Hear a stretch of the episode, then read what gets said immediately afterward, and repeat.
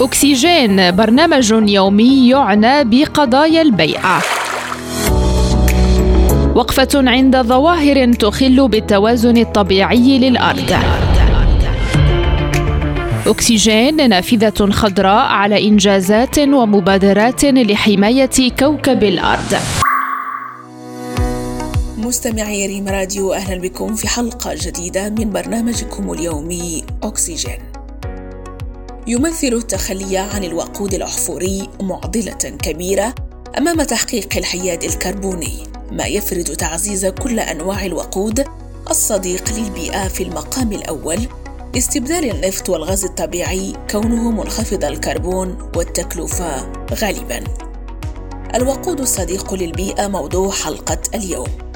هو أي وقود يكون لإنتاجه واستخدامه تأثير ضئيل على البيئة ويسهم في خفض انبعاثات غازات الاحتباس الحراري. وهناك العديد من أنواع هذا الوقود مستمعينا إذ ينظر إلى الهيدروجين الأخضر المنتج من المحللات الكهربائية المعتمدة على الطاقة المتجددة على أنه أحد أفضل أنواع الوقود الصديق للبيئة. لما يوفره من مرونة كبيرة في استخداماته خاصة في غالبية وسائل النقل.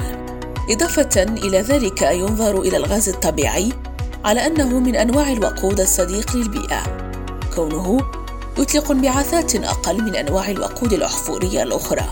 لكن جدوى ذلك ما تزال محل خلاف خاصة وسط الرغبة في الابتعاد نهائيا عن الوقود الأحفوري.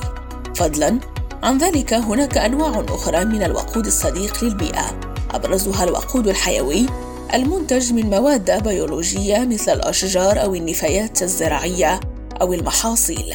ومع سعي العالم لتحقيق الحياد الكربوني بحلول عام 2050 فإن الوقود الصديق للبيئة مهم للغاية مستمعين ليحل محل الوقود الأحفوري كثيف الكربون في الصناعة والنقل والمباني وغيرها من المجالات ولدى الوقود الصديق للبيئة القدرة على الحد بشكل كبير من انبعاثات غازات الاحتباس الحراري بنسبة تصل إلى 30% من محركات الاحتراق الداخلي.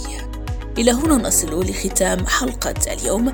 ألقاكم غدا في حلقة جديدة وموضوع جديد دائما على إذاعتكم ريم راديو دمتم في رعاية الله.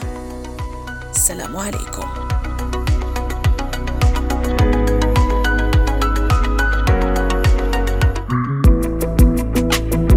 برنامج أكسجين ترقبوه كل يوم مع هاجر الراضي على إذاعة الأخبار المغربية ريم راديو